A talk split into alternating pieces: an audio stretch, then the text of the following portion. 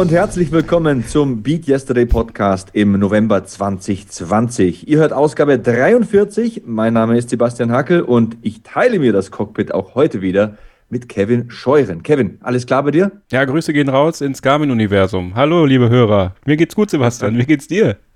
Ja, das, das klingt hervorragend. Mir geht's gut, Kevin. Ich lasse mich nicht runterkriegen. Immer positiv, du kennst es.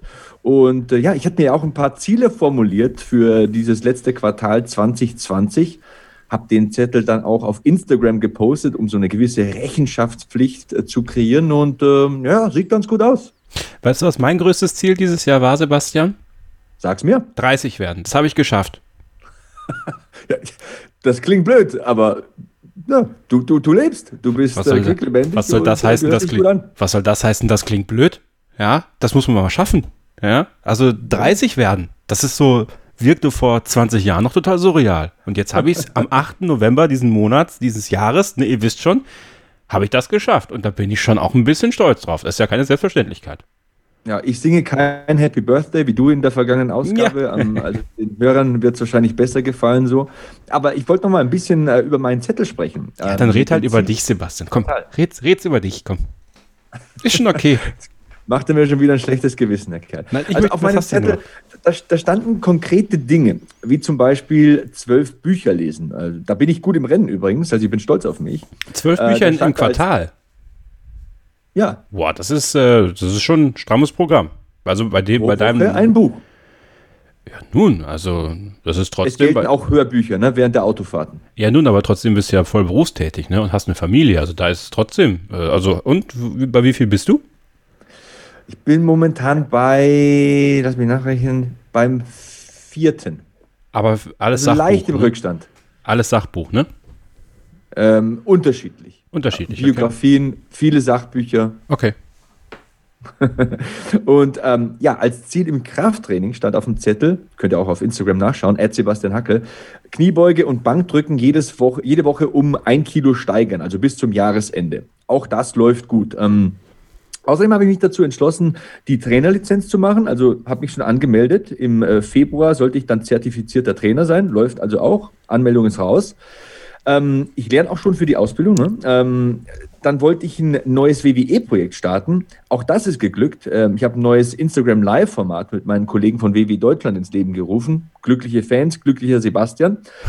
Aber dieses Thema Jiu-Jitsu, das soll einfach nicht sein im Jahr 2020. Also ich hatte mir ja als Ziel gesetzt, Ende des Jahres Blaugurt zu sein, aber durch diese neuen Beschränkungen ist das nun etwas schwierig geworden und ich habe hier aber wenigstens mal einen Lösungsansatz gefunden. Ich bin ja ein Freund vom lösungsorientierten Denken und zwar habe ich mir 16 Quadratmeter Judomatten gekauft, habe die jetzt im Keller verlegt und jetzt trainiere ich zweimal pro Woche mit einem Kumpel von mir. Mal sehen, wie das so laufen wird. Besser als nichts, würde ich sagen, ne? Also es ist, mein Gott, also es ist natürlich sportlich echt ein schwieriges Jahr. Gerade auch so für, für Amateursport und auch für, für Vereine wie kleine Vereine wie dein äh, Jiu-Jitsu-Gym. Aber es werden bessere Zeiten kommen, ja. Und es äh, ist natürlich auch, ja, mächtig doof gelaufen, was deine Wettkämpfe anging. Ne? Also du hast dir auch große Hoffnung gemacht, hast auch drauf trainiert und aber ist es denn in dem Fall auch nur aufgeschoben und nicht aufgehoben, oder? Also selbst, also auch wenn du nächstes Jahr nur mit 41, ja, wirst du auch noch dann teilnehmen können. Da kann ich in der Ü40 starten. Ist vielleicht sogar ein bisschen leichter als gegen die 25-Jährigen, 23-Jährigen. Ähm, hat, also was, ihr seht, es hat immer was Positives. Ja, genau. Ja, und das ist doch das ja. Schöne. So sieht's aus. Und ähm, ja, ich freue mich auch heute wieder tierisch auf diesen Podcast, äh, denn heute geht es um ein Themengebiet, auf dem ich nicht unbedingt bewandert bin. Also ich fange einfach mal ganz von vorne an. Unser Gast Ümit Usun ist äh, nämlich der Kopf einer Firma namens Charterbar Yachting. Er ist der Gründer und Geschäftsführer dieses Unternehmens und Charterbar Yachting gehört einem Zusammenschluss verschiedener Firmen aus dem Yachtbereich an. Also dieser Zusammenschluss besteht aus Yachthändlern, Servicefirmen, Charterfirmen und hier geht es einfach darum, für einen Kunden genau das Schiff zu finden, das den Bedürfnissen des Kunden entspricht. Charterbahn Yachting ist da global vernetzt und hat weltweit verschiedene Partner. Aber was dieses Unternehmen so besonders macht, das sind Dinge wie ein eigener Podcast. Die haben einen eigenen YouTube-Kanal. Die haben auch einen persönlichen, sehr emotionalen Blog, den schreibt Ümit nämlich selbst. Und äh, da habe ich mir gedacht, das ist was für unseren Podcast. Also wir hatten ja schon Taucher im Podcast und Surfer und Ruderer und das waren immer super Gäste. Menschen, die das Wasser lieben, das ist wenigstens mal so mein Eindruck, die enttäuschen nicht. Also ob jetzt das Marlon Lipke war oder auch der Iceman, aus diesem Podcast, habe ich immer eine Menge mitgenommen und ich bin mir nach der ausgiebigen Recherche zu Ümit sicher, dass er nicht nur ein interessanter Mensch ist, der dieses Motto Beat Yesterday verkörpert, weil er sein Unternehmen aus dem Nichts gegründet hat. Ähm, er hatte ja auch keine reichen Eltern, die ihm seinen Lebenstraum finanziert haben. Er hat einfach viel Herzblut investiert und ja, ich erzähle eh schon wieder zu viel. Er hat einfach eine schöne Lebensgeschichte und das ist genau das, was wir suchen, Kevin. Ja, und deswegen lassen wir gar nicht weiter Zeit verstreichen und wünschen euch jetzt viel Spaß mit Ümit Usun bei uns hier im Beat Yesterday Podcast. Euch erwartet ein außergewöhnlich gutes Interview mit sehr vielen tiefen Einblicken. Viel Spaß dabei.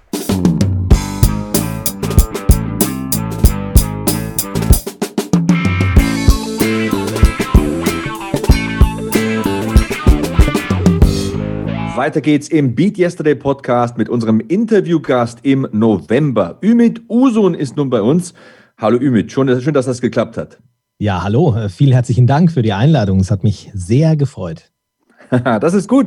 Ich verschaffe mir ja vor diesen Interviews immer einen Eindruck von den Gästen und ja, natürlich habe ich auch zu deiner Person ausgiebig Recherche betrieben.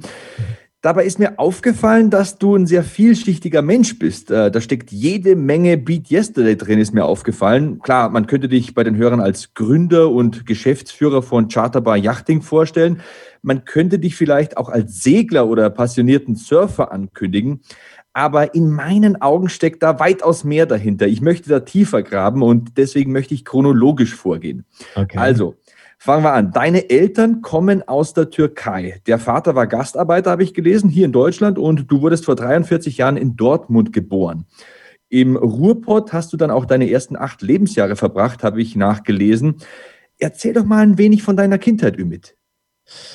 Uh, ja, wo soll man da anfangen? Also es ist richtig, also schön, so wie du das wiedergegeben hast, genauso war es im Endeffekt auch. Ich meine, wir waren ja ja, eine Familie von vielen, vielen, vielen anderen äh, Gleichgesinnten auch, die eben genau in dieser Zeit dann in Deutschland äh, waren. Meine Eltern ähm, waren, vielleicht muss ich da sogar noch so einen Ticken ausholen, was, äh, also mein Vater ist erstmal nach Deutschland gekommen als Gastarbeiter ganz allein. Also die sind dann damals, wenn er das erzählt, ist mal ganz interessant, wirklich in so einen Zug gestiegen und dann hier irgendwie ausgestiegen und dann wurden sie quasi verteilt in die jeweiligen Städte und er wurde damals äh, nach Unterfranken, ähm, ja, sage ich jetzt mal, geschickt, um dort in einer, in einer Fabrik zu arbeiten und hat dann dort ein deutsches Ehepaar kennengelernt, ein ält also nicht älteres Ehepaar, wir waren ein bisschen älter als er. Die hatten keine Kinder und er hat sich mit denen extrem gut angefreundet und hat die dann irgendwann mal ah, einfach mal so salopp eingeladen und hat gesagt, Mensch, äh, wenn ihr mal in die Türkei wollt, dann kommt doch einfach mal vorbei, hier ist meine Adresse. Lustigerweise war nämlich das Heim von meinem Vater, also da, wo die Gastarbeiter untergebracht waren, direkt neben dem, neben dem Haus von diesem Ehepaar. Und die sind dann tatsächlich ähm, 1900, ja, ich glaube 73, 74 sowas, mit dem Wohnwagen äh, bis in die Türkei gefahren. Und die waren früher, also ansonsten waren die immer in damals Jugoslawien, und haben dann aufgrund der Einladung von meinem Vater meine Familie dort ähm, be also besucht. Ich war damals noch nicht geboren. Und ähm, da entstand eine sehr enge Freundschaft. Und als irgendwann dann mal mein Vater, äh, meine Mutter und meine damalige Schwester, die war damals da sechs Jahre alt, mit nach Deutschland gebracht hat, also hat, hat dieses äh, Ehepaar dazu beigetragen, beziehungsweise ohne die wäre es nicht möglich gewesen, dass mein Vater eine feste Arbeitsstelle in Deutschland gefunden hat und ja, damals äh, war es dann so, dass diese feste Arbeitsstelle eben im Ruhrpott war und nicht in Unterfranken. Und meine Eltern dann quasi in den Ruhrpott mussten. Und da ist dann auch etwas ganz, ja, eigentlich was fast Unglaubliches passiert. Ähm, die Frage war, was mit meiner Schwester passiert. Meine Schwester war damals einschulpflichtig ähm, und meine Eltern konnten natürlich kein Wort Deutsch, konnten ihr auch natürlich nicht Deutsch beibringen. Aber meine Schwester war inzwischen sehr eng auch mit diesem deutschen Ehepaar, mit der Marga und dem Jonny ja. Und dann ähm, ist es dazu gekommen, dass meine Schwester in Unterfranken bei diesem Ehepaar geblieben ist, um dort quasi äh, Deutsch zu lernen und in die Schule zu gehen. Und der Plan meiner Eltern war eigentlich innerhalb von dem nächsten Jahr auch einen Job in Unterfranken zu finden. Ja, aber wie es so manchmal so läuft mit Plänen, es war dann, also aus diesem einen Jahr wurden dann acht Jahre und ich wurde dann in Dortmund geboren und meine Eltern sind dann alle zwei Wochen nach Unterfranken gependelt und dieses Ehepaar mit meiner Schwester alle zwei Wochen dann eben nach, in, zum, in Ruhrpott zu uns nach Dortmund gependelt, sodass wir uns dann äh, trotzdem irgendwie immer alle gesehen haben. Und diese Freundschaft hat im Endeffekt dazu beigetragen, dass wir in Deutschland Fuß fassen konnten ja, und dieses Ehepaar ähm, dann auch irgendwie zu einer größeren Familie gekommen ist und zu einem Kind gekommen ist. Es war also für mich immer noch eine der äh, rührendsten äh, Geschichten, gerade was jetzt Integration betrifft. Wenn mich da einer fragt, ich sage immer, ja, Freundschaft ist Integration. Also ohne diese Freundschaft wäre das alles nicht möglich gewesen. Ja, das so. berührt mich persönlich auch sehr, wenn du das erzählst. Also bekomme ich fast ein bisschen Gänsehaut. Ich finde ja, wir leben in einer Zeit, in der wir so vieles voraussetzen. Äh, wir beschweren uns über Nichtigkeiten und äh, wir haben uns an einen unglaublichen Lebensstandard gewohnt. Dein Vater musste damals seine Frau und seine sechsjährige Tochter, also deine Schwester, in der Türkei zurücklassen, um sich in Deutschland eine Zukunft aufzubauen. Das muss man einfach mal so sacken lassen. Das muss man sich mal auf der Zunge zergehen lassen. Ähm, ich denke auch im Umkehrschluss, dass du deinem Vater vieles zu verdanken hast, oder? Also absolut. Und äh, ich, gut, dass man nichts sieht, ich kriege da wirklich auch immer selber Gänsehaut, wenn ich, wenn ich da zurückdenken, nicht zurückdenken muss, sondern wenn ich da zurückdenken darf, weil man kriegt das als Kind natürlich nicht richtig mit. Also ich meine, dieses Haus in Deutschland, was wir in Dortmund damals hatten, äh, beziehungsweise Wohnung, das war, ein, das war ein altes Haus, wir waren im obersten Geschoss und man kann sich das heute nicht mehr vorstellen. Wir hatten nicht mal ein, ein Bad. Also ich bin 1977 geboren. Ich rede jetzt hier nicht vom Mittelalter, aber wir hatten keine Dusche, kein Bad. Das Klo war eine Etage weiter unten. Und einmal die Woche haben wir in so einer Plastikwanne gebadet, einer nach dem anderen. Ähm, ich hatte aber nie, also nie das Gefühl, dass mir irgendetwas fehlen würde. Also im Gegenteil, ich hatte eigentlich immer das Gefühl, das ist alles äh, top. Also mir geht es wunderbar. Und ich hatte natürlich dann auch diesen Kontrast. Ich war ja einmal im Jahr, hatten wir das Privileg, also man muss da von einem Privileg sprechen, dass wir einmal im Jahr in die Türkei konnten zu unseren Verwandten, dass meine Eltern auch ihre Eltern sehen durften. Das war nicht selbstverständlich. Also viele andere Gastarbeiter, Freunde von uns, die hatten nicht diese Möglichkeit und haben eben sich offensichtlich das Geld so nicht zusammensparen können. Und ähm, selbst das habe ich als Privileg empfunden, obwohl man jetzt, ja, ich sage jetzt mal, ja, vielleicht aktuelles Beispiel Corona. Wir sind schon, wir sind schon natürlich deprimiert, wenn wir unsere Liebsten, ja, vielleicht nicht jede Woche oder alle paar Tage sehen können.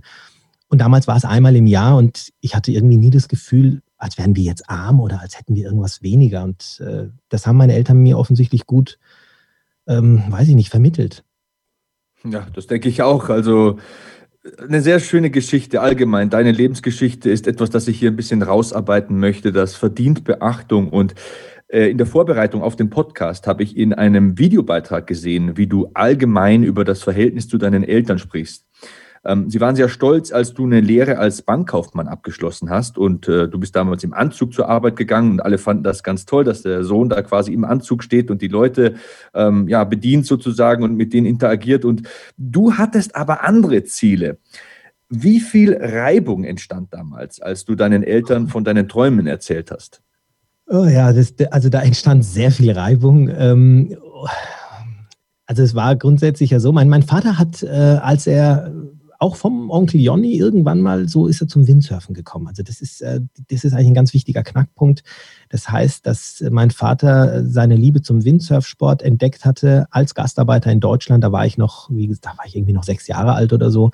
Und ich bin damit aufgewachsen. Und das hat sich immer mehr dazu entwickelt, dass ich die Liebe zum Wassersport, äh, insbesondere zum Windsurfen, dann später auch zum Wellenreiten, also dass sich diese Liebe äh, eigentlich immer vergrößert hat. Und ähm, ja, ich habe dann, also meine Eltern hatten sich lustigerweise wirklich äh, früher schon immer irgendwie gewünscht, ach Mensch, ne, unser Sohn, der, irgendwann arbeitest du mal in der Bank. Aber ehrlicherweise, ich bin, also ich, ich bin mal wegen äh, einer Sechs in Rechnungswesen quasi sitzen geblieben, beziehungsweise musste freiwillig zurück und Mathe war auch nicht mein bestes Fach. Aber ich habe es tatsächlich geschafft, irgendwie ähm, in einer Bank anzufangen. Und äh, die, ja, die Ausbildung war auch sehr interessant und es war auch toll. Und ich habe meinen Job auch gern gemacht und habe dann irgendwann eine kleine Zweigstelle bekommen und saß dann da, ich sage jetzt mal so Mutterseelen allein an dem Schalter und habe mich dann mit meinen äh, damals, wie alt war ich da, 18, 19 Jahren, habe mich dann im Spiegel gesehen und habe gesagt, Mensch, du kannst das nicht machen, bis du 65 bist. Das kann ich, also das ist, will ich nicht. Das ist nicht meine, meine Passion, das ist nicht meine Leidenschaft. Und äh, ich saß halt immer da mit meinen Surfzeitschriften und habe dann immer mit meinen Gedanken in fremden Ländern äh, geschweift und Südafrika und äh, Hawaii und solche Dinge und habe dann irgendwann für mich entschlossen, habe gesagt, ich muss, ich muss da hin, ich muss dafür länger hin. Jetzt war aber natürlich die riesige Hürde, Gott, wie erzählst du das deinen Eltern? Wie erzählst du das deinem Vater und deiner Mutter, die alles Mögliche auf sich genommen haben, hier weit weg von ihrer Heimat eine neue Existenz aufzubauen, in erster Linie, um mir und meiner Schwester natürlich etwas zu ermöglichen und die natürlich unfassbar stolz auch waren jetzt, dass es offensichtlich geklappt hat, dass der Sohnemann jetzt einen Job hat, womit er ja, seinen Lebensunterhalt verdienen kann, wo er nicht ähm, in irgendeiner Gießerei arbeiten muss, äh, Angst haben muss, eine Staublunge zu bekommen oder sich vielleicht äh, von irgendwelchen Vorarbeitern äh, unangenehme Dinge anhören muss. Also diese, wenn ich daran zurückdenke, ich, äh, das ist für mich immer ein schwieriger Moment, weil mein, meine Eltern waren in diesem Moment in der Türkei, waren im Urlaub und ich war damals, ähm, ja, ich war damals bei meiner Schwester, genau, und habe gesagt, ich muss es jetzt tun. Ich muss ihn jetzt anrufen, ich muss ihm das jetzt sagen, denn mir ist bewusst geworden, dass wenn ich das jetzt durchziehen will, dass ich eine Kündigungsfrist äh, habe und dass ich jetzt innerhalb der nächsten äh, drei Tage dann irgendwann auch kündigen musste. Also als ich mir das dann richtig bewusst gemacht habe. Ja, ich habe dann, hab dann angerufen und äh, habe ihm versucht, so, so seicht wie möglich das zu erklären. Und das ist mir, also es hätte mir nicht gelingen können. Das war eine Katastrophe. Mein Vater hat mich wirklich angeschrien, der war verzweifelt, der wusste, der wusste einfach nicht mehr aus seiner Haut, der wusste nicht mehr, was er mir sagen soll. Der, der, das war so wie, die Welt geht unter und was kann ich tun, damit ich es aufhalten kann? Und er hat dann den, den Hörer einfach aufgeknallt. Und äh, ja, ja, dann saß ich erstmal da und ich, also die Entscheidung stand aber fest. Ich wollte genau das tun. Ich wollte, ich musste kündigen, um für ein halbes Jahr nach Südafrika zu gehen, um dort surfen zu gehen. Das war mein Traum. Ich wollte das unbedingt erleben. Ich wollte schauen, ob das mein Leben, ob das mein, mein Lebensinhalt ist. Und mir war auch bewusst, dass es eventuell ja eine falsche Entscheidung sein kann, aber ich musste es erleben, um es als falsch einstufen zu können. Und ich habe es dann tatsächlich gemacht. Ich habe dann gekündigt und ähm, ja, das war sehr schwierig diese Entscheidung? Ich kann mich da gerade total reinfühlen. Äh, nicht in deine grundsätzliche Geschichte, aber genau in das mit den Eltern. Weil letztes Jahr hatte ich genau das Gleiche mit meinen Eltern, als ich mein Studium abgebrochen habe und meine Ausbildung begonnen habe. Ähm, okay. Weil die Eltern wollen ja immer nur das Beste für einen. Das ist ja, ich glaube, bei allen so. Äh, in deiner Geschichte nochmal viel, viel extremer als bei mir wahrscheinlich. Aber es hat mich so viel Überwindung gekostet, das zu machen. Ähm, und auch danach hat es ein bisschen gedauert, bis das, bis sie es verstanden haben. Wie lange hat das bei deinen Eltern gedauert, bei deinem Vater gedauert, äh, bis er verstanden hat, dass das, was du da gemacht hast, dass das eine Entscheidung für dich war, die unheimlich wichtig ist für deine eigene, deine Entwicklung und deine Zufriedenheit auch? Also ich glaube, es hat sehr, sehr lang gedauert. Also ich weiß es auch. Das Problem war, dass er auch innerlich ein bisschen gespalten war, weil er natürlich auch damals in ein, er ist in ein fremdes Land gegangen für lange Zeit. Ich glaube auch, dass er manchmal ähm, sich dafür verantwortlich gesehen hat, dass er das, dass er gesagt hat, okay, natürlich musste mir das jetzt passieren, denn ich bin selbst früher weggegangen. Ich habe versucht, ich meine, er hat ja auch ein, ein anderes Leben gewählt. Er hätte in der Türkei ja auch leben können. Aber das selbst dann zu erfahren und dann seinen Sohn aus den Händen gleiten zu sehen, so hat er das damals natürlich erstmal ähm, ja, bewertet das war für ihn erstmal ganz bitter. Und als ich dann zurückgekommen war, war es ja nicht so, dass dann gleich wieder irgendwie ich äh, zur Bank gerannt bin. Natürlich wollte ich das dann auch gar nicht mehr. Ich habe für mich gemerkt, dass, äh, dass die Welt noch viel größer ist, dass es andere Dinge gibt. Und ähm, ich wurde auch immer wieder bestätigt, als ich zum Beispiel von alten Kollegen dann, ge, ähm, ja, als die mich getroffen haben, gesagt, Mensch, irgendwie toll und das ist doch genial, was du gemacht hast. Und die hatten mich zum Teil auch besucht und haben gesagt, oh Mann, äh, super, super, dass du das machst. Und die waren fasziniert. Und ich habe mir immer gedacht, Mensch, jeder hat die Wahl. Du kannst das auch. Also es war ja nicht so, dass ich irgendwelche besonderen Fähigkeiten hatte. Also überhaupt nicht. Ich, ich habe jetzt einfach nur das getan, ähm, was ich, ja, was, was ich wollte im Endeffekt oder wo mein Herz mich hingezogen hat. Und ähm, ich habe dann auch erst gemerkt, dass es einen gewissen Mut erforderte oder gefordert hat, offensichtlich das zu machen. Aber ich hatte das ähm, immer nicht ganz so erkannt, weil ich eben ähm, ja immer so meiner Leidenschaft gefolgt bin. Und mein Vater hatte noch lange damit Probleme, denn anschließend habe ich erstmal Geld gebraucht und bin dann tatsächlich erstmal auf den Bau gegangen und habe dann ein bisschen als Dachdecker gearbeitet, äh, ein paar Häuser äh, abgerissen und habe dann da erstmal drei Monate gearbeitet, dass ich erstmal wieder, wieder ein bisschen Geld hatte. Und ähm, habe gewusst, ich will irgendwas mit Sport machen, mit äh, irgendwas mit, mit Reisen machen und habe dann ein paar Jahre auch in einem Fitnessstudio gearbeitet, habe dann als Fitnesstrainer dort Erfahrungen gesammelt und äh, das war für meinen Vater alles katastrophal, weil er gesagt hat, der, der Junge, der in der Bank gearbeitet hat, war jetzt erst auf dem Bau, dann in einem Fitnessstudio. Was macht er eigentlich? Der, das ist doch alles verloren. Und ähm, es, es heißt, dass ich immer irgendwie dieses, dieses Problem hatte, ihm irgendwas beweisen, ja, zu wollen, aber ich, ich konnte es einfach nicht mit den Ergebnissen, die er sehen wollte. In dem Fitnessstudio habe ich dann irgendwann angefangen, ähm, Reisen zu organisieren für das Studio, weil mich immer mehr Menschen auch immer gefragt hatten, Mensch, du gehst immer zum Surfen in verschiedene Länder, das ist so toll, das würde ich auch gerne mal machen. Und dann habe ich angefangen, da so, habe ich mir immer gedacht, Mensch, wenn die das selber nicht auf die, ja, auf die Reihe bekommen, dann, dann helfe ich denen. Das ist ja toll, wenn ich jemandem so etwas ermöglichen kann, dass er auch das empfinden kann, wie ich es empfinde, wenn ich am Meer bin. Und daran habe ich auf einmal sehr viel Spaß gefunden. Ich habe gemerkt, das ist was ganz Tolles ist, wenn ich jemanden diese Gefühle auch bescheren kann, indem ich ihm einfach ein bisschen anleite, indem ich ihn mitnehme. Und das war dann der Startschuss für meine erste kleine Firma, die hieß damals Hotspot Tours. Die habe ich 2000, ich glaube 2003 oder sowas äh, gegründet. Und der Hintergedanke bei dieser Firma war, das ist, ähm, das ist also eine, also ich war Sportreiseveranstalter, das heißt, ich habe ähm, Tauchkurs, also Tauchreisen äh, gemacht, Segelreisen, Snowboardreisen, Mountainbike-Reisen, in erster Linie Surfreisen und war immer selbst mit dabei und bin mit den äh, Kunden im Endeffekt zu wirklich, zu wirklich guten Hotspots gefahren und habe dann da eben diese Reisen auch geleitet. Aber es war natürlich schwierig und mein Vater hatte da kein Vertrauen in diese Firma, weil er gesagt hat, was will dieser Kerl alleine da erreichen? Ja, also der, wie oft kannst du weg? Und vor allem ist man dann auch weg. Und ich war damals noch nicht verheiratet und ähm, es hat sich als tolle Zeit herausgestellt und irgendwann war aber war es so, dass ich dann meine Frau fürs Leben gefunden habe und habe dann geheiratet und dann irgendwann kam auch meine Tochter zur Welt, die Emilia.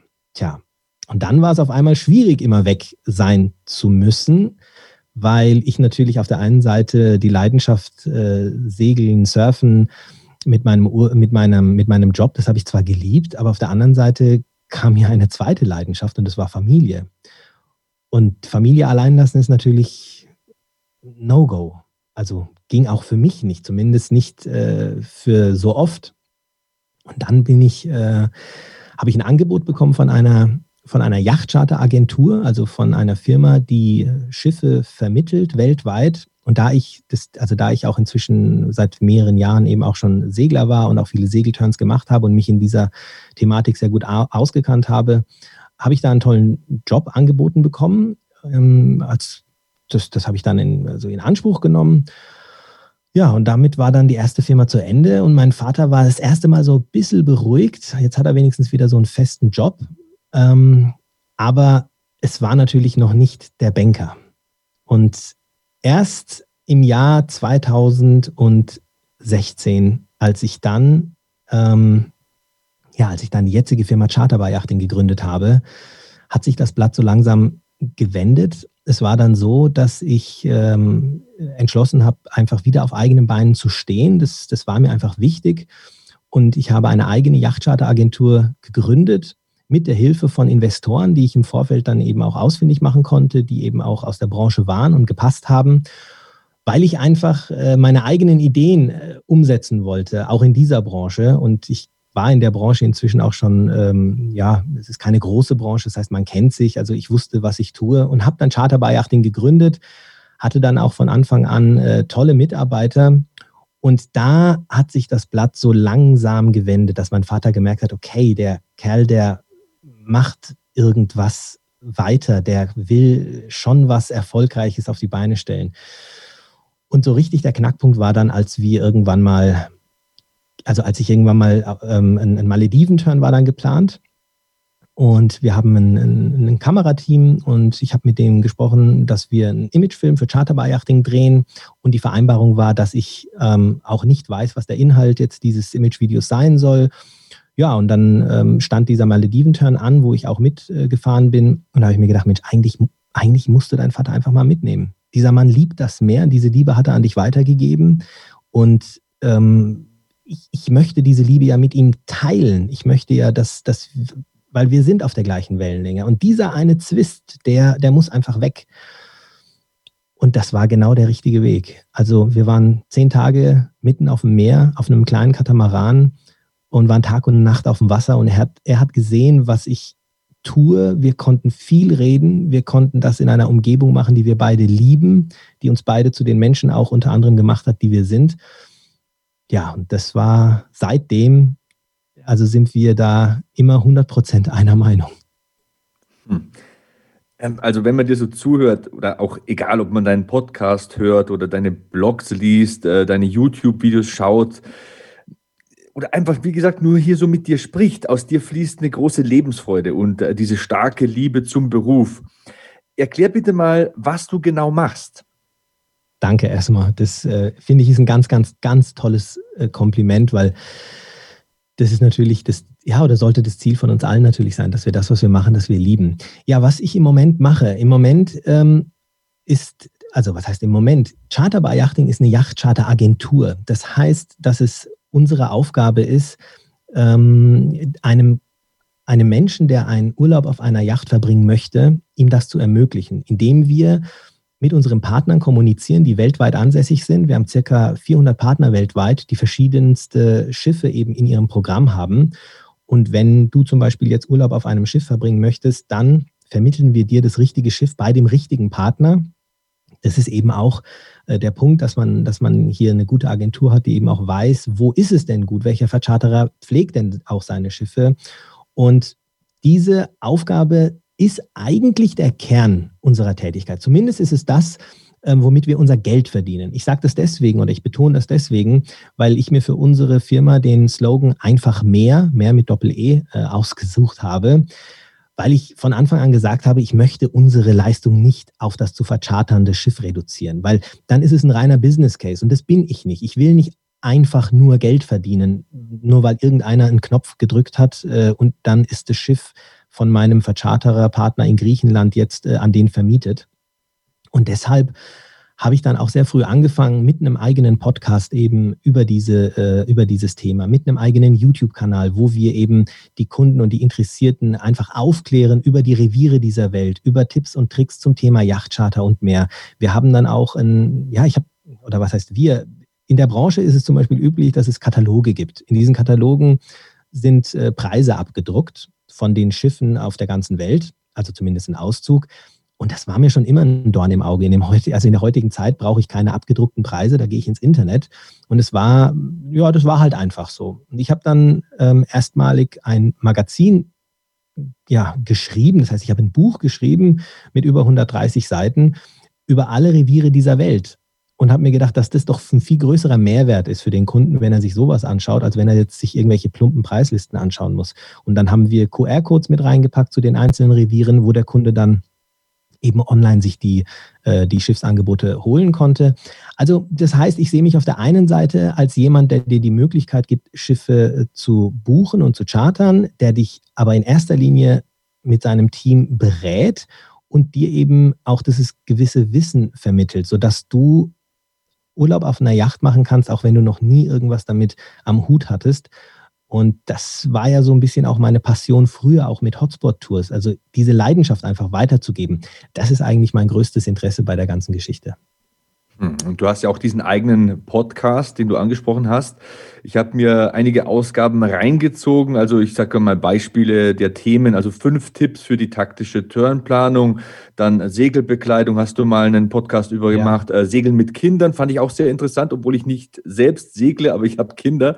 Und äh, wir veröffentlichen diesen Podcast ja jeden Monat auf äh, BeatYesterday.org, dem Lifestyle-Magazin von Garmin. Ich persönlich nutze ja eine Garmin-Uhr und deswegen die vollkommen logische Frage, gibt es auch in deinem Bereich Gadgets oder Funktionsuhren, die nützlich sein können? Ja, lustig, dass du das ansprichst. Äh, ich auch. Also ich benutze tatsächlich auch eine Garmin-Uhr. Also einmal, ich hatte bis vor kurzem noch die Quatix 5, jetzt habe ich die Quatix 6. Das ist jetzt zum Beispiel die Uhr für Wassersportler, insbesondere aber auch wirklich Segler. Und also ich bin ja auch ein total, ich will jetzt, will jetzt nicht sagen, ich bin ein Nerd, äh, was so Technik betrifft, aber ich nutze schon gern. Also ich stehe da schon sehr drauf, dass man die heutigen Möglichkeiten ausnutzt. Und auf dem Wasser ist es natürlich genial, wenn du ähm, elektrische oder elektronische äh, Hilfsmittel nutzen kannst. Normalerweise ist es immer der Plotter, sprich dieses Navigationssystem am Schiff. Aber durch diese Uhr kann ich einfach ähm, fast alles wirklich äh, über die Uhr machen. Und darauf stehe ich sehr, muss ich sagen. Also ich sehe da jetzt nicht nur ähm, wo ich mich gerade befinde oder welchen Kurs ich fahre, sondern ich sehe, wie schnell ich fahre, ich sehe, wo ich mich auf der Karte befinde. Ich kann sogar ähm, den äh, Autopiloten äh, des Schiffes damit steuern, wenn es denn zum Beispiel auch Garmin-Autopiloten äh, auf dem Schiff sein sollte, was aber, was aber sehr weit verbreitet ist. Also das ist etwas, was ich sehr stark nutze und die Uhr nutze ich logischerweise auch äh, für alle anderen Sportarten, die ich so mache. Und äh, ja, habe es auch nachts an, dass ich zum Beispiel weiß, wie meine Body Battery steht oder wie ich geschlafen habe. Also auf sowas stehe ich sehr und deswegen ist das natürlich auch die einzige Uhr gewesen, die für mich so in Frage kommt, weil sie eben das Segeln auch äh, zu 100 Prozent abdeckt und du auch damit Regatten fahren kannst und alles. Also es ist brutal, was da heutzutage alles technisch möglich ist. Da mache ich echt schon immer große Augen.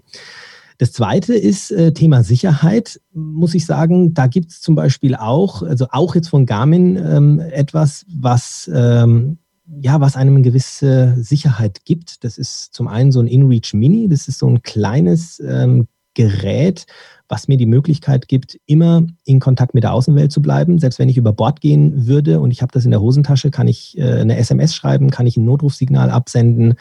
Ähm, ich kriege da sofort Hilfe, Professionelle, die kommunizieren dann mit dir. Und das gibt es dann auch nochmal in groß, das GPS-Map 86i. Da habe ich dann äh, auch die Möglichkeit, die Karten draufzuladen, Wetterdaten abzurufen. Also wenn man einen längeren Turn hat, eine Überführung hat, von A nach B segelt, wo man dann äh, teilweise nicht mehr ja, in, der, in der Nähe des Landes äh, von Land ist, dann ist das schon toll. Und ich finde auch, das sollte man nicht, ähm, ja, sollte man nicht vernachlässigen, also diesen, diesen Sicherheitsaspekt. Und äh, deswegen nutze ich solche Dinge auch, weil Hoffentlich brauche ich sie nicht, also was den Sicherheitsaspekt betrifft, aber diese Geräte haben natürlich auch so viele Gadgets äh, inzwischen, dass, dass sie nicht nur dafür da sind, äh, dass wenn man mal per Bord geht. Also ja, da gibt es doch so das ein oder andere, was ich nutze. Sehr, sehr gut. Ähm, wo kann man dich auf YouTube finden? Und gibt es also im Vergleich zum Podcast da andere Dinge zu sehen oder unterscheidet sich der YouTube-Content vom Podcast-Content? Ja, definitiv. Also es war für mich nie eine Option zu sagen, ah, ich hau jetzt mal Content raus und den ähm, nehme ich dann eins zu eins in YouTube und, in, äh, und im Podcast. Ich denke, es gibt äh, Themen, die sind im Podcast äh, wichtiger und interessanter. Also beispielsweise ist es so, dass wir im Rahmen des Podcasts auch äh, Lesungen haben. Das heißt, ich lese dann aus bestimmten Büchern vor, ich lese teilweise Geschichten vor, also die mit der Thematik Yachtcharter zu tun haben. Ich habe im Podcast ähm, ja auch interessante Gäste dabei aus der Branche, die ich dann eben befrage, mit denen wir bestimmte Themen durchsprechen.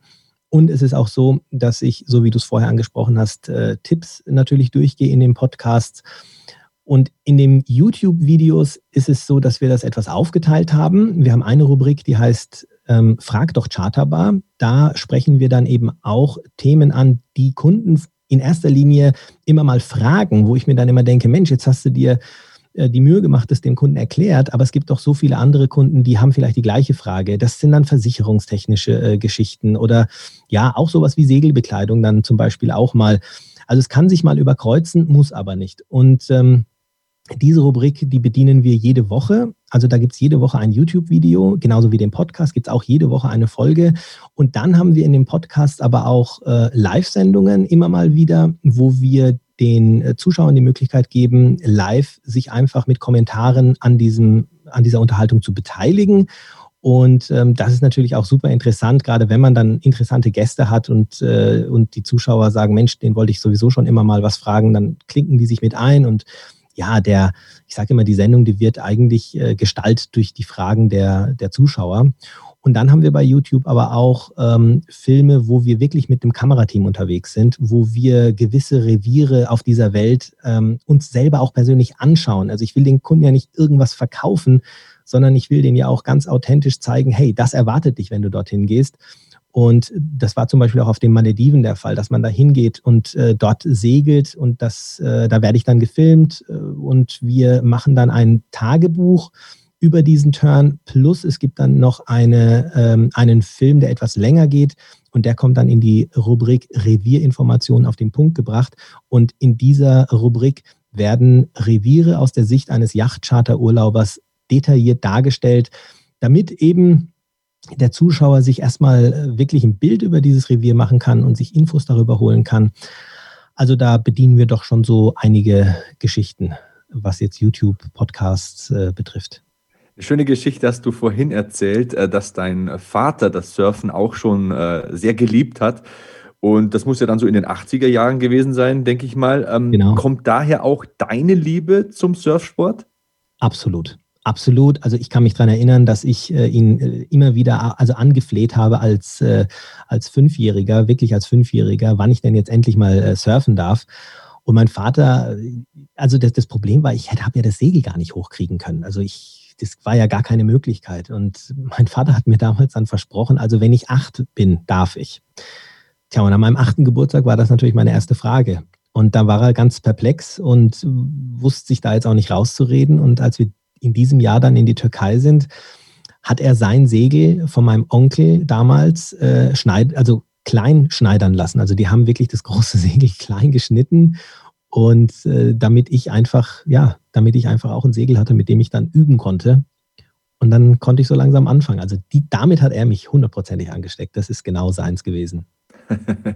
ähm, du hast vom Segel gesprochen. Was fasziniert dich denn am Segeln? Das ist ja auch ein Sport, den du betreibst.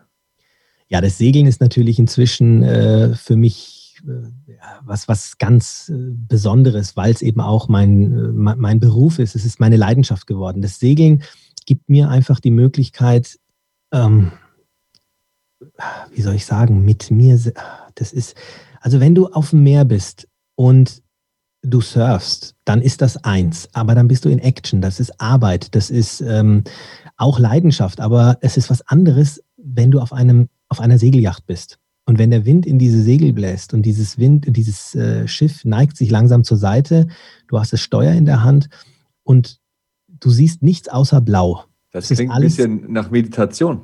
Das ist, ja, vielleicht ist es auch so. Also es ist einfach so ein Weg zu dir selber. Und du, du bist nur mit dieser Natur, mit diesem Meer unterwegs. Ich denke mir, dass äh, ein Bergsteiger fühlt sich da vielleicht ähnlich, wenn er irgendwo auf dem Gipfel ist oder irgendwo beim Klettern ist. Und dann kommt noch dazu, dass du natürlich in diesen Buchten ankern kannst und die Natur zu 100 Prozent genießen kannst. Und für mich ist das, also das ist diese, diese letzte Möglichkeit für mich in der heutigen Zeit irgendwie fern der, der Zivilisation, sage ich jetzt mal so, äh, wirklich mit dir und der Natur einfach ich will jetzt nicht sagen, eins zu werden, das hört sich dann echt super meditativ alles an, aber ähm, ich bin mir sicher, du kannst es nachvollziehen. Und wenn jetzt setze ich noch einen drauf und jetzt stell dir vor, dein Kind und deine Frau oder deine besten Freunde teilen diese Zeit mit dir. Und die ist nicht gleich rum, sondern so ein Turn dauert eine Woche. Hm. Mindestens.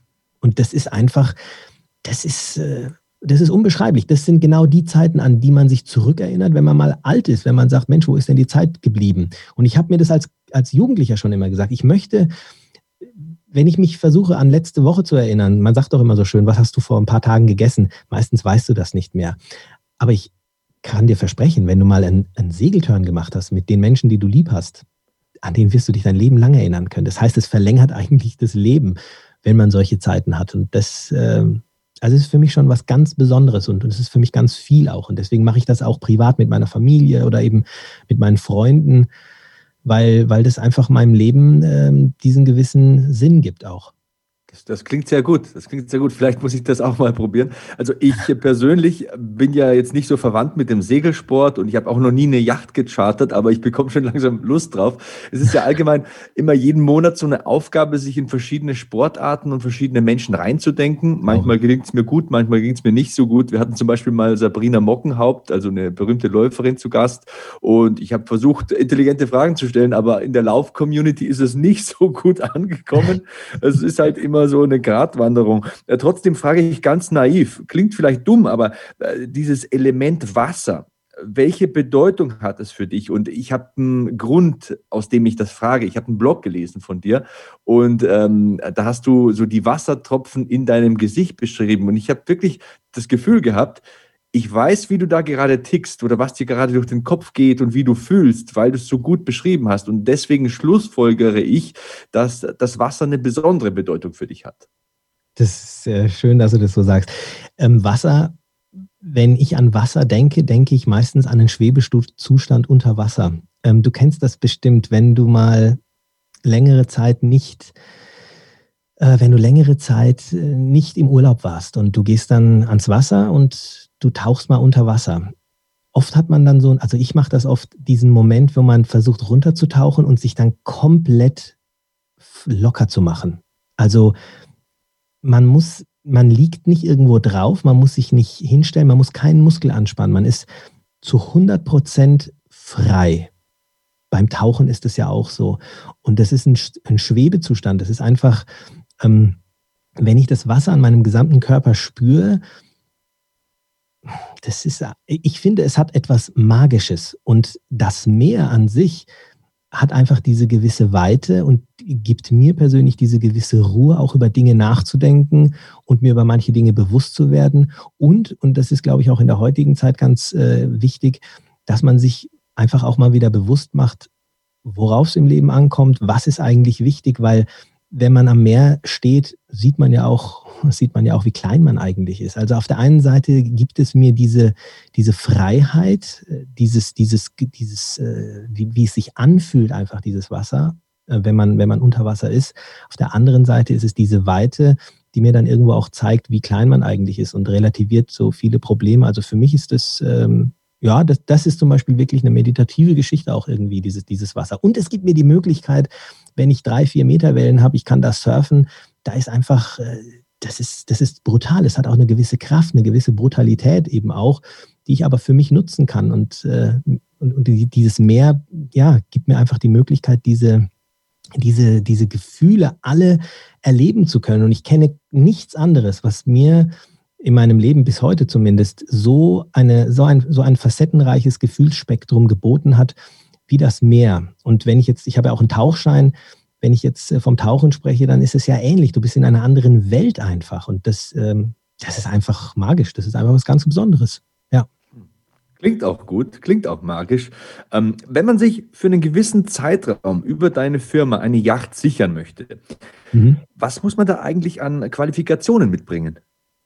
Also das ist eine schöne Frage, weil Grundsätzlich musst du gar nichts mitbringen, denn wir haben auch die Möglichkeit, ein Schiff für dich ähm, einzubuchen und einen Skipper dazu zu buchen. Und so ein Skipper kostet im Durchschnitt, ich sage mal, 120 bis 150 Euro am Tag. Ein Schiff, wo sechs Personen draufpassen, kostet im Durchschnitt äh, 2800, wenn man es genau wissen will, in der Woche. Das heißt, das ist gar nicht so viel, wie manche immer denken. Also wenn da sich sechs Leute mal so ein Schiff teilen und das Schiff kostet, sagen wir mal, 3000 Euro, dann bist du mit 500 Euro für eine ganze Woche dabei. Da kommen dann natürlich noch ähm, Kosten wie Verpflegung etc. vor Ort dazu, aber man kann auf den Schiffen ja selber kochen oder man geht dann eben essen. Also da kann man dann die restlichen Kosten sehr individuell anpassen. Es gibt natürlich auch viel teurere Schiffe, aber es gibt auch günstigere. Ähm, und der beste Weg ist einfach, uns zu kontaktieren, entweder uns anzurufen oder uns eine E-Mail zu schreiben und sich wirklich auch beraten zu lassen. Man kann dann aber auch bei uns auf der Webseite zum Beispiel schon mal gucken, was es denn für Schiffe in den jeweiligen Revieren und Ländern gibt. Und ähm, da kann man dann also Schiffe vergleichen ja, es ist, äh, man muss nicht unbedingt einen Schein haben. Und wenn man einen Schein haben möchte, weil man sagt, man will das Schiff jetzt selber fahren, dann reicht, und das ist, das ist eigentlich schon fast absurd, dann reicht der Sportbootführerschein See in Deutschland zum Beispiel komplett aus. Und diesen Sportbootführerschein See, den machst du auf dem, auf dem Fluss mit so einem kleinen Bötchen.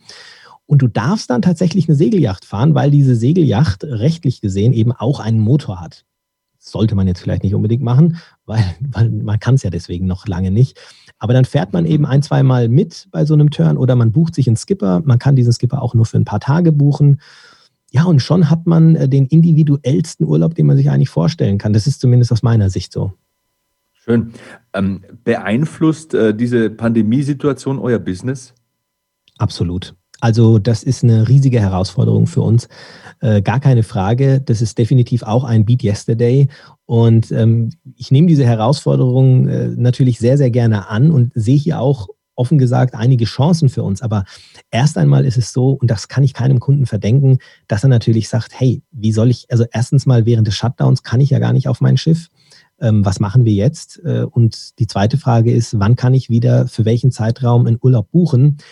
Allerdings muss man auch sagen, ähm, das ist natürlich erstmal, ich sage jetzt mal, der Unsicherheit der Menschen geschuldet, dass man so reagiert.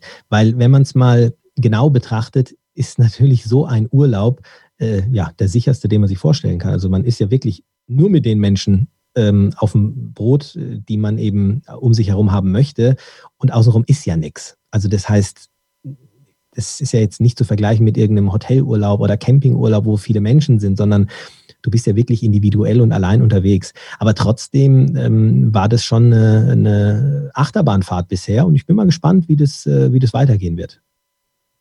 Ja, ich sehe es am eigenen Leib zum Beispiel, wenn auch nur privat. Ähm, ich mache Kampfsport und Kampfsport ist momentan nicht möglich.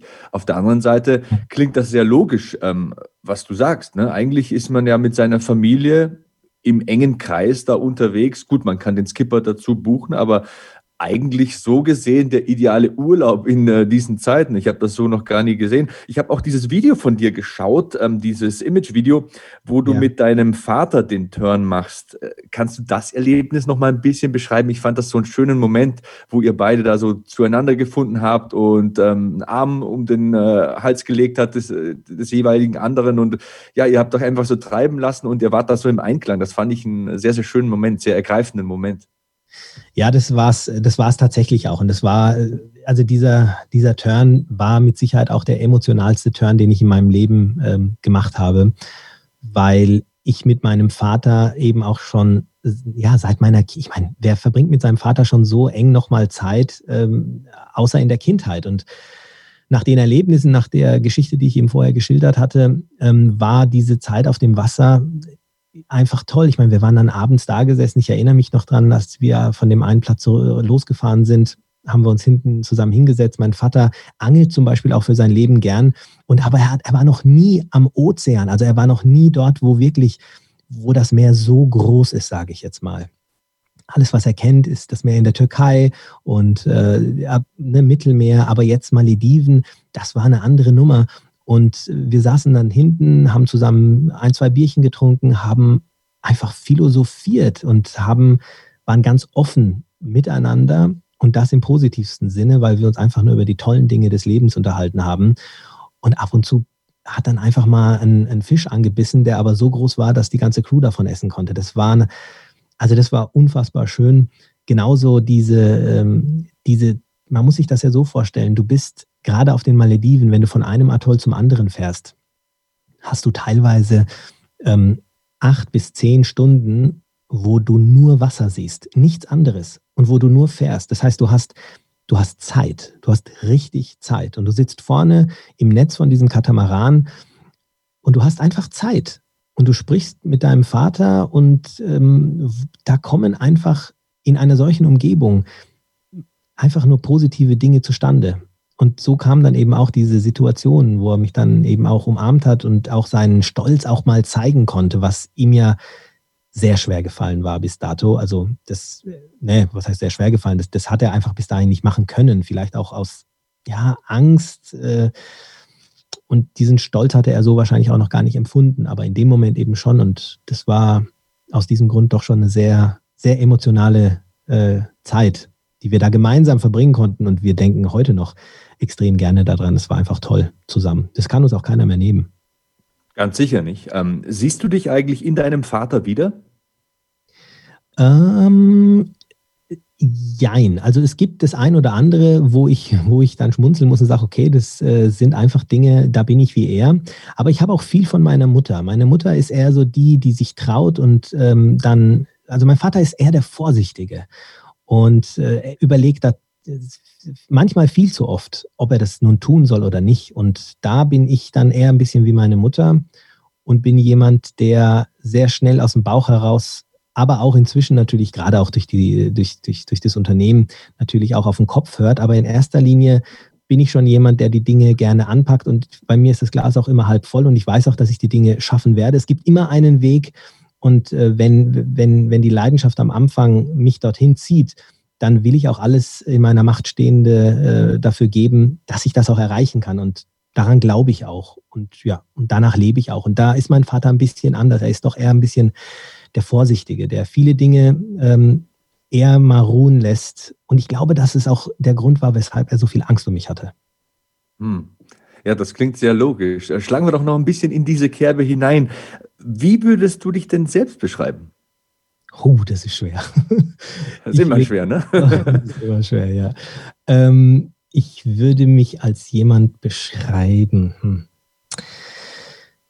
Ähm, ich bin auf jeden Fall jemand, wie ich gerade schon gesagt habe, der, ich bin sehr optimistisch. Das weiß ich und das sage ich auch nicht, äh, weil, weil ich damit irgendjemand beeindrucken wollte. Optimismus kann auch mal daneben gehen. Optimismus kann einem auch manchmal im Weg stehen, im Sinne von, dass man vielleicht, wenn man zu optimistisch ist, dass, dann, dass man dann vielleicht enttäuscht sein könnte. Aber ich bin auch keiner, der enttäuscht ist. Also ich sehe die Dinge oder ja, ich sehe die Dinge ähm, positiv und ich sehe das positiv und möchte das eben auch erreichen, wie ich es gerade schon gesagt habe. Und mein Leben hat mir gezeigt, dass es Dinge gibt, die können in die Hose gehen, aber das ist auch in Ordnung. Und ich habe auch aus vielen solcher äh, Fehler gelernt und bin auch extrem dankbar dafür. Also ich bin ein, definitiv ein sehr, sehr dankbarer Mensch und daraus schöpfe ich, denke ich, auch meine Kraft, dass ich dann ähm, aufstehen kann und weitermachen kann und dann eben, ja, Hotspot-Tours gerne aufgebe, wenn denn die andere Lösung die bessere ist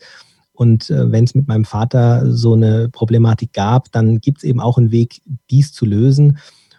Also das ist mal eine Eigenschaft, die ich mir auf jeden Fall zuschreiben würde. Ich bin auch jemand, der sehr offen ist für vieles. Also das heißt, äh, nur weil ich jetzt bei uns im Unternehmen der Chef bin, heißt das nicht, dass ich, dass ich immer sage, wo es lang geht. Das möchte ich auch gar nicht. Ich möchte, dass wir alle unser Wissen ähm, ja, alle unser Wissen auf den Tisch bringen und äh, entscheiden muss ich es ja dann. Ich meine, das ist ja keine Frage, aber ich bin niemand, der sagt, nur meine, meine Regeln gelten jetzt oder so. Und das, äh, das, das, deswegen ist es auch heute noch so, dass ich auch auf den Rat meiner Eltern höre.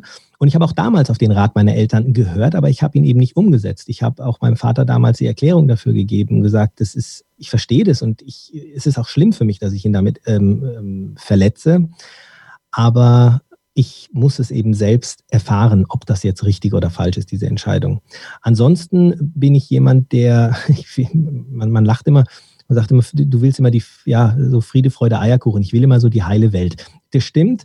Das ist etwas, äh, was nicht immer korrekt ist. Das heißt, man kann auch nicht von jedem gemocht werden. Aber ich habe zumindest das Bestreben danach, dass äh, das alles harmonisch ist. Ich bin ein sehr harmoniebedürftiger Mensch und ähm, ich bin auch der Meinung, dass das mir eher weiterhilft, als dass es mir im Weg steht, weil ich finde, Streit ist das Unnötigste, was es gibt. Und meistens ist es auch so, dass eigentlich, dass man immer das, dass das Gleiche anstrebt, aber dass es halt irgendwelche Missverständnisse gibt. Deswegen diskutiere ich auch gerne die Dinge aus und versuche Lösungen zu finden. Ja, das auf jeden Fall.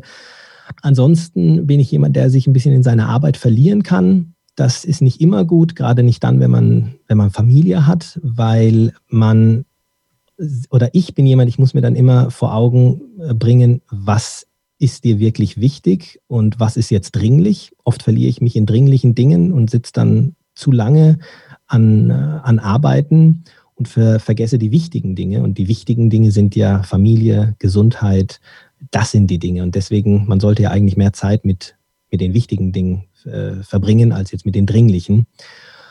Ja, da muss ich mich manchmal bremsen, aber da habe ich zum Glück eine ganz tolle Frau, die mir da auch wirklich äh, unfassbar hilft und eine riesige Stütze ist und ähm, ja, und mir da auch hilft, dass ich immer der auf dem richtigen Weg bleibe. Was wichtig ist, ist nicht dringend.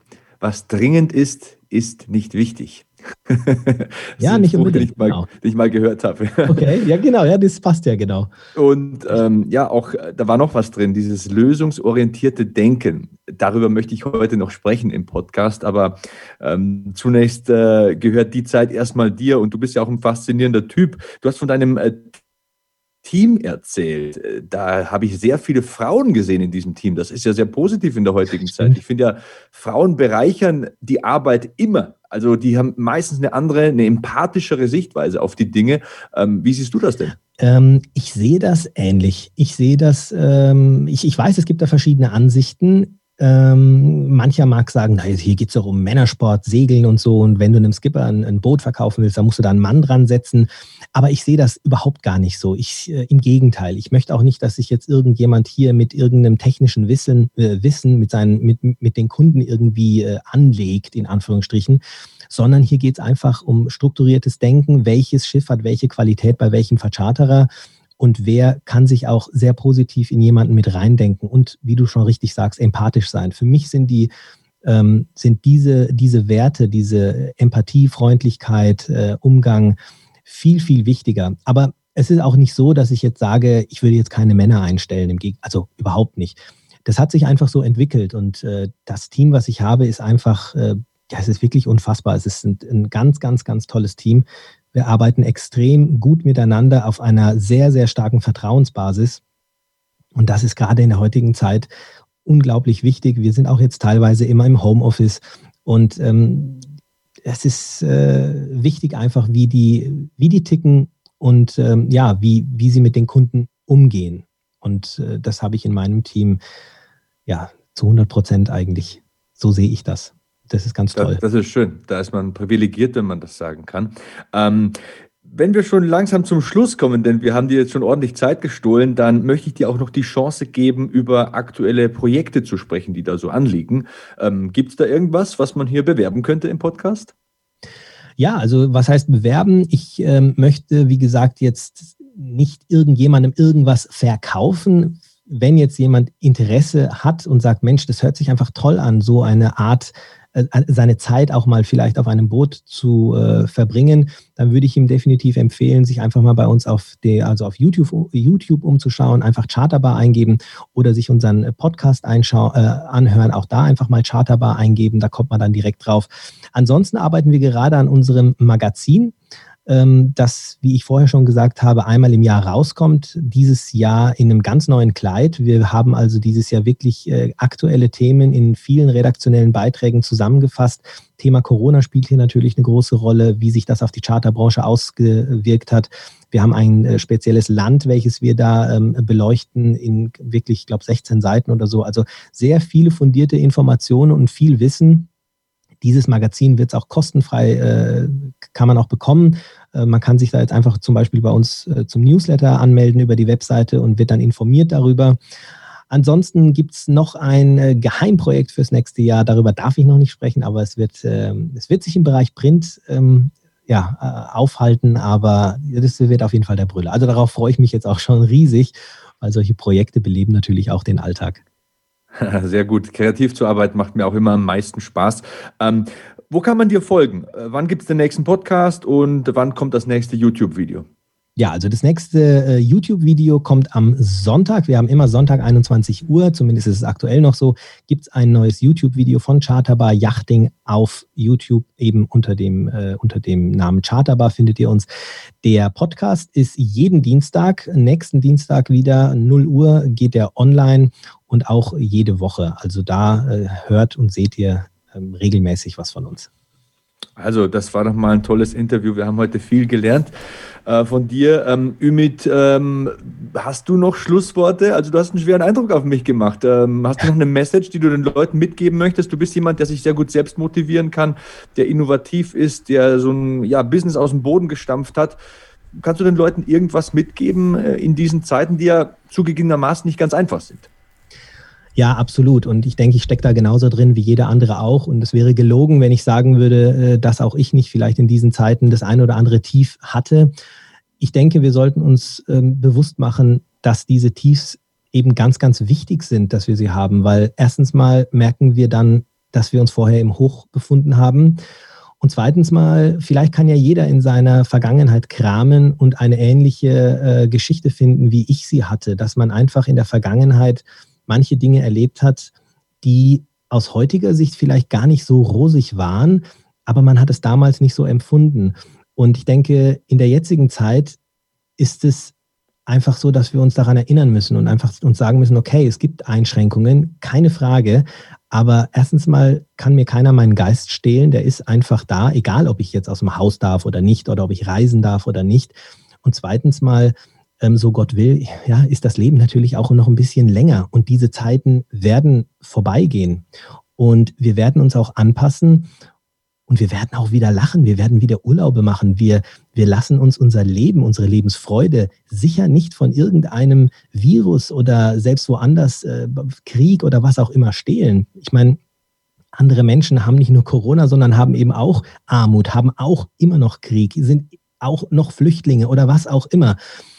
Wir kommen damit zurecht und wir werden das auch packen und wir werden das auch meistern, aber da muss halt auch jeder so ein bisschen was dafür tun. Und ich denke, ähm, das, das, das sollten wir jetzt auch einfach. Jeder muss einen kleinen Beitrag dazu leisten und darf dann auch am Ende stolz drauf sein, dass er mit dazu beigetragen hat, dass es ihm jetzt wieder gut geht und dass es der ganzen Welt wieder entsprechend besser geht. Und irgendwo macht es, finde ich, auch Mut, ähm, die Möglichkeit zu haben, etwas dafür zu tun, dass diese Situation wieder besser wird. Und das machen wir jetzt einfach alle mal.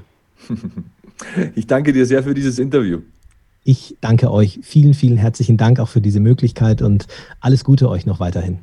Ja, ebenso. Das war unser Gast Ümit Usun. Der ist äh, Gründer und Geschäftsführer des Unternehmens Charterbar Yachting. Und bei Kevin und bei mir geht es gleich weiter. Hier im Beat Yesterday Podcast.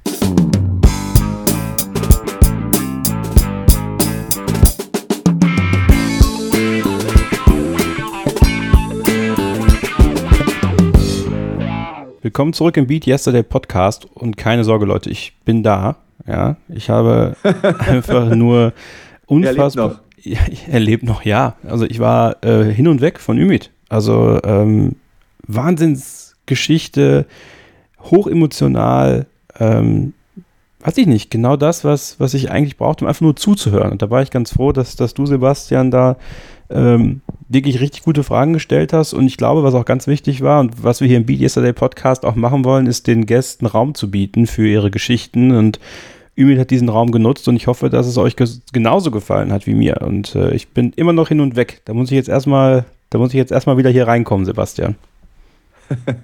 ja, das stimmt. Also man sucht ja jeden Monat aufs Neue nach interessanten Gästen und Ümit ist ein interessanter Gast. Und äh, ja, mein Teil ist es dann eben erstens mal die Gäste zu finden und zweitens mal mich ein bisschen vorzubereiten, reinzudenken, mir ein paar Fragen vielleicht zu überlegen und dann das hoffentlich zu etwas Gutem werden zu lassen. Und manchmal gelingt es besser, manchmal gelingt es schlechter. Ich glaube, heute ist es ganz gut gelungen.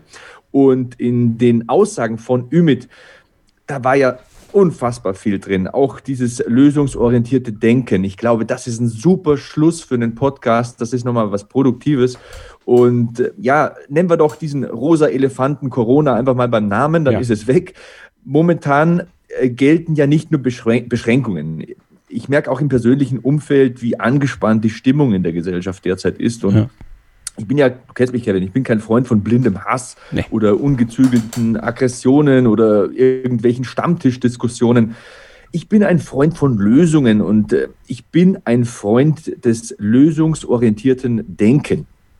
Und ja, ich weiß keine Ahnung, ob das jetzt interessant ist. Ähm, ich hoffe es. Lösungsorientiertes Denken bedeutet in meinen Augen wenigstens, sich nicht damit zu beschäftigen, wie schlimm ein Problem doch ist oder wie das Problem entsteht oder wie es entstanden ist.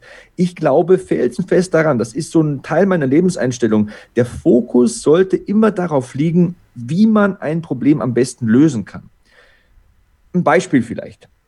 Menschen konzentrieren sich häufig darauf, dass sie zu dick sind oder dass sie es nicht schaffen, so eine Trainingsroutine zu entwickeln oder Gewohnheiten zu pflegen.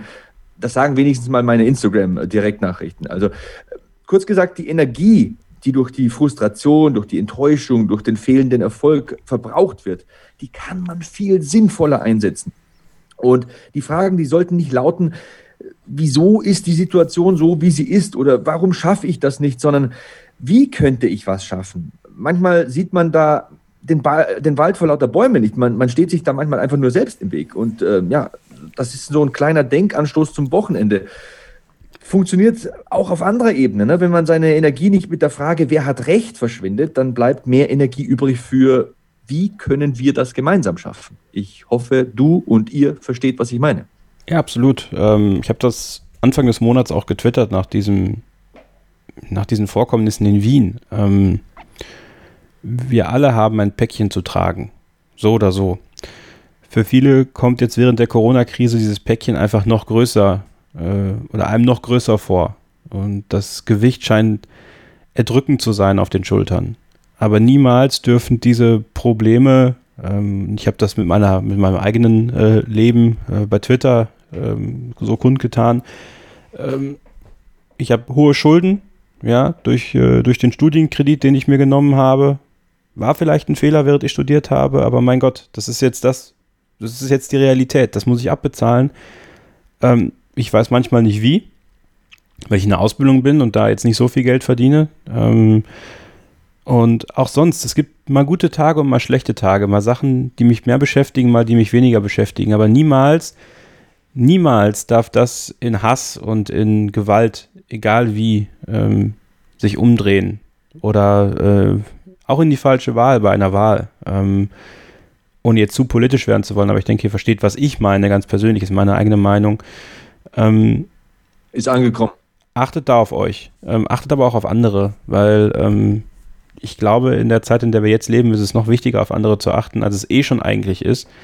Aber wenn es so eine Extremsituation gibt, so wie wir sie zurzeit haben, ist die Gefahr, dass die Gesellschaft sich zerspaltet und man vor lauter eigenem Stress ähm, andere ein bisschen aus, dem Augen, aus, aus den Augen verliert.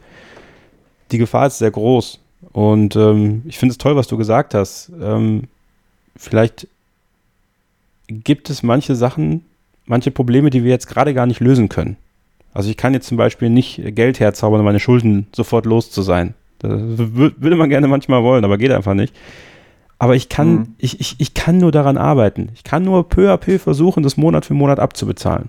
Das, das ist das Einzige, was ich kann. So, und äh, ansonsten muss ich versuchen, äh, so positiv wie möglich zu bleiben. Weil sonst ist es gerade im November, äh, jetzt mit diesem, mit diesem Shutdown, der uns natürlich auch noch alle nochmal härter trifft, ähm, weil wir einfach nicht wirklich raus können äh, in diesem grauen November. Ich meine, es ist zwar mein Geburtstagsmonat, aber hey, es ist trotzdem der grauste Monat des, des Jahres.